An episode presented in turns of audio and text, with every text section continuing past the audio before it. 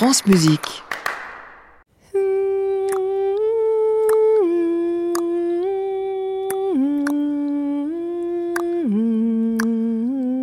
Musique non féminin.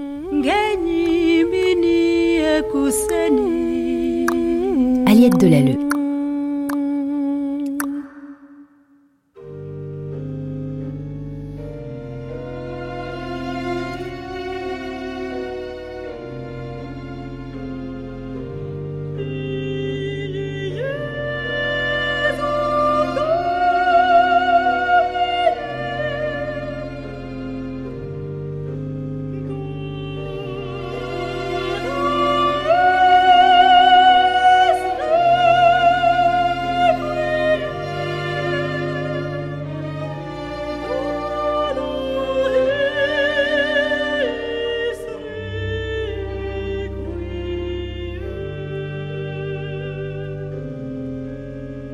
Quand elle était petite, elle avait appris à jouer de l'orgue, mais c'était surtout l'instrument de sa grande sœur.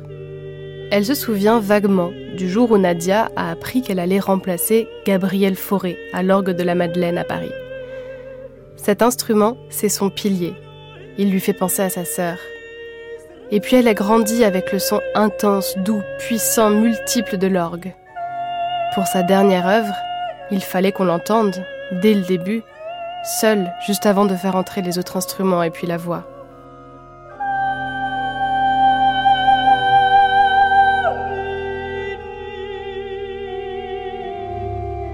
Lily Boulanger écrit cette partition sur son lit de mort.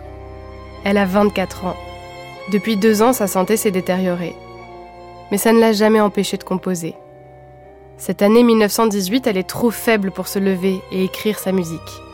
Elle demande à sa sœur Nadia de l'aide pour composer son ultime œuvre. Une musique d'à peine cinq minutes, très épurée. Un pillé Jésus pour orgue, quatuor à cordes, voix et harpe. Ce dernier instrument n'arrive qu'à la fin de la partition, comme si la harpe prenait la place de l'orgue.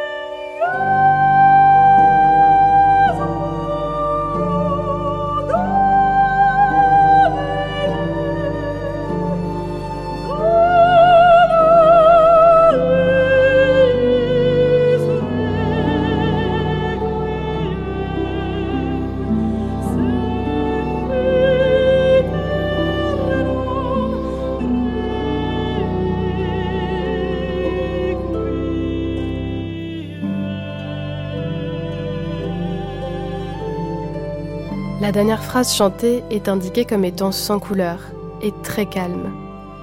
Et cette voix chante les derniers mots avec douceur et apaisement, comme pour dire que la compositrice peut désormais partir en paix.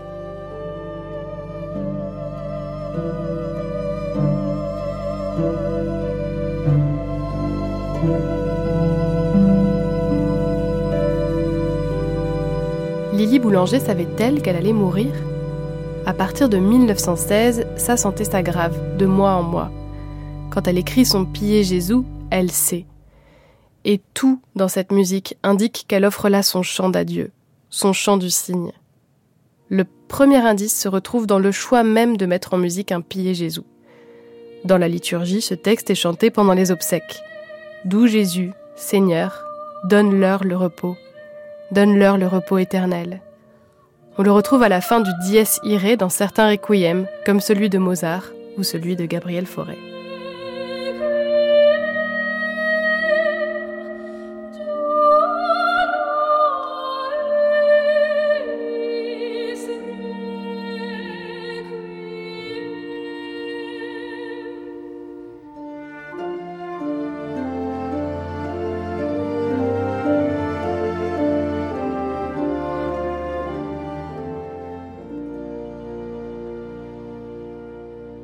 Quand elle écrit sa dernière œuvre, Lily Boulanger a déjà accompli des prouesses en tant que compositrice.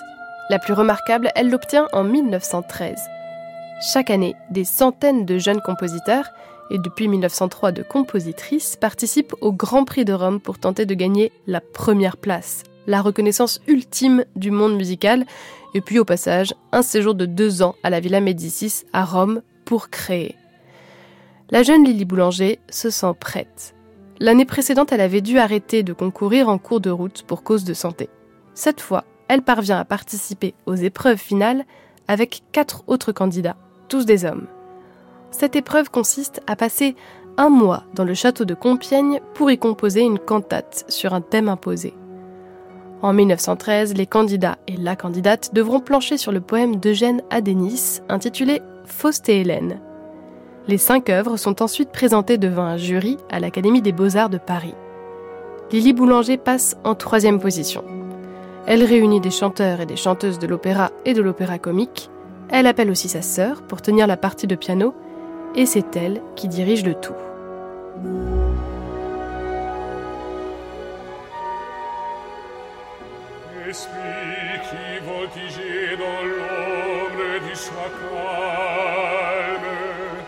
Et qui rafraîchissait d'un souffle ami avec la palme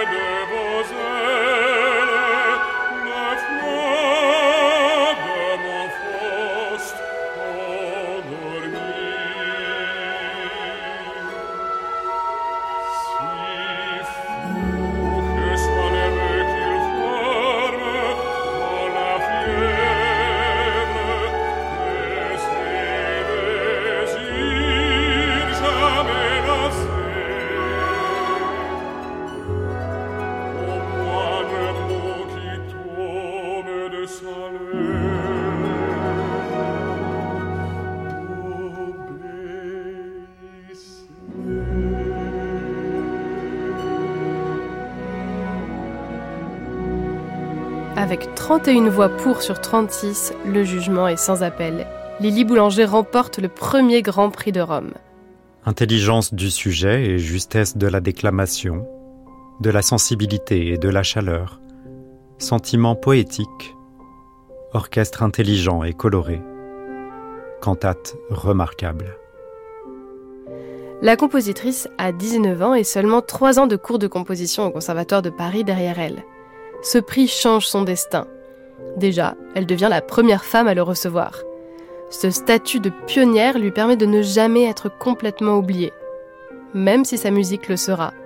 Et c'est incompréhensible. Durant sa courte existence, Lily Boulanger écrit une trentaine d'œuvres. Tout est absolument extraordinaire. Il n'y a rien à jeter. Chaque note sur la partition provient d'un cerveau brillant, travailleur, créatif, génial. Un esprit qu'elle a cultivé dès son enfance, entourée par de nombreux artistes, à commencer par son père, puis ses professeurs. Gabriel Fauré, qui sera le premier à lui enseigner le piano, Georges Caussade, qui lui apprendra la fugue et le contrepoint, ou encore Alphonse Asselmans, professeur de harpe. Dans son répertoire, on retrouve assez peu ce dernier instrument, à l'exception de son psaume 24 et de son fameux Pillé Jésus.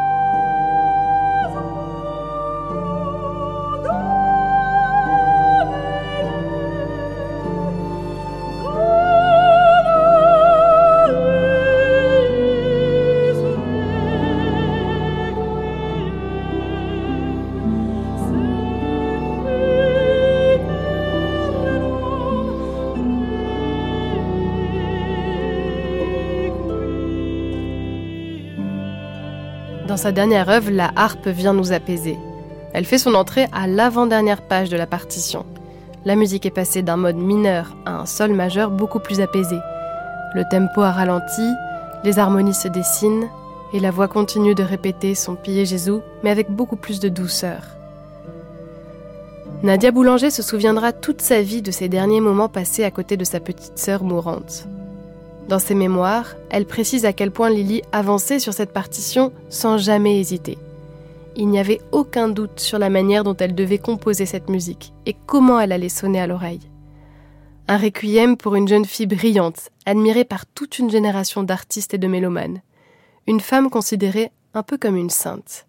Il fallait que ce soit une icône, une icône habillée toujours de blanc, euh, longiligne, avec manifestement un très très grand charme, car tous, des, tous ceux qui l'ont des approché, yeux, des yeux extraordinaires. un regard, Il y a, il y a quelques photos d'elle. oui, il y a tout à fait un, un, regard bouleversant.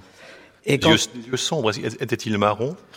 Sans doute. Ah, Sans doute, oui. Oui, euh, les parce yeux sombres. Ah, vous pensez Euh, les photos sont, sont, sont pas en couleur, alors on va savoir. Mais il a des yeux vraiment magnifiques. Super, oui. Dans cette interview, Jérôme Spiquet, qui a écrit un livre sur la vie de la compositrice à la recherche de Lily Boulanger, répond aux questions de l'animateur Jean-Michel Damian. L'interview est donnée en 2004 sur France Musique. La couleur des yeux importe peu, mais le regard si. Sur les rares photos existantes d'elle, Lily Boulanger a un regard perçant, profond, un peu grave. Mais alors pourquoi Lily Boulanger était-elle une icône? Qu'est-ce qui a fait d'elle une personnalité intouchable à une époque où on ne ménageait pas les femmes, surtout celles qui touchaient à une activité encore très masculine, la composition? Peut-être était-elle une menace qu'il fallait tenir à distance en la respectant, en lui vouant une sorte de culte et en l'admirant plus qu'en la dénigrant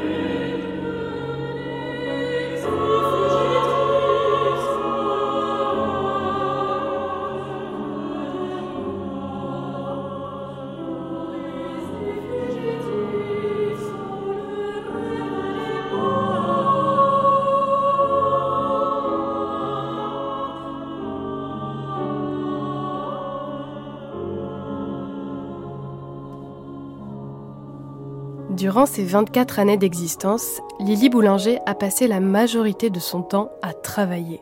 Ses œuvres, sa musique, et quand elle n'était pas le nez plongé dans une partition, elle s'occupait, avec sa grande sœur, de leur revue créée en 1915, la Gazette des classes de composition du Conservatoire.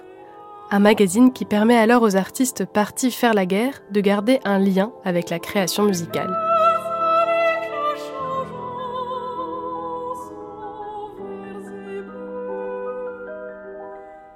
La Première Guerre mondiale éclate au moment où Lily Boulanger part en Italie, à Rome, pour séjourner à la Villa Médicis après l'obtention de son premier Grand Prix de Rome. Mais elle n'y reste que quatre mois.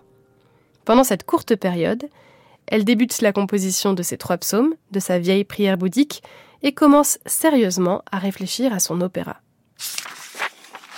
Attendez un peu. Valse en mi majeur pour piano, Soleil de printemps pour chœur mixte à quatre voix, pour les funérailles d'un soldat c'est pour baryton, chœur mixte et orchestre, Hum, un nocturne pour flûte et piano. Il n'y a aucun opéra dans la liste des œuvres de Lily Boulanger. Et pourtant, elle a bel et bien écrit un jour une partition d'opéra sur un livret de Maurice Maeterlinck, celui qui a confié un autre de ses livrets à Claude Debussy, Péléas et Mélisande.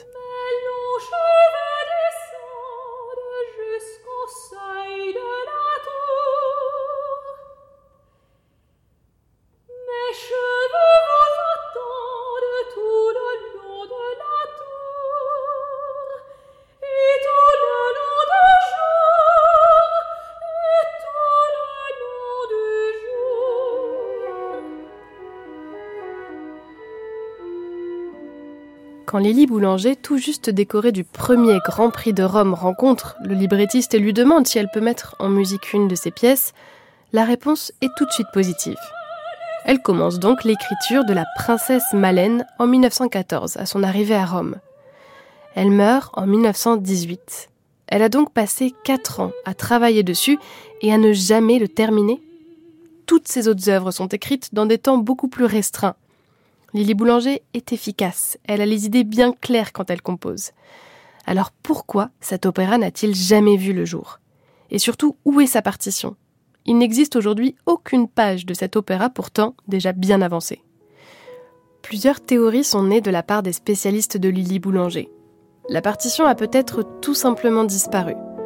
Ou alors, c'est Nadia Boulanger qui l'a détruite en pensant que cette œuvre n'était pas achevée et pourrait porter préjudice au talent de sa petite sœur ou bien la princesse Malène dort quelque part, dans un grenier, une bibliothèque ou un fonds d'archives, et va peut-être un jour être découverte et entendue.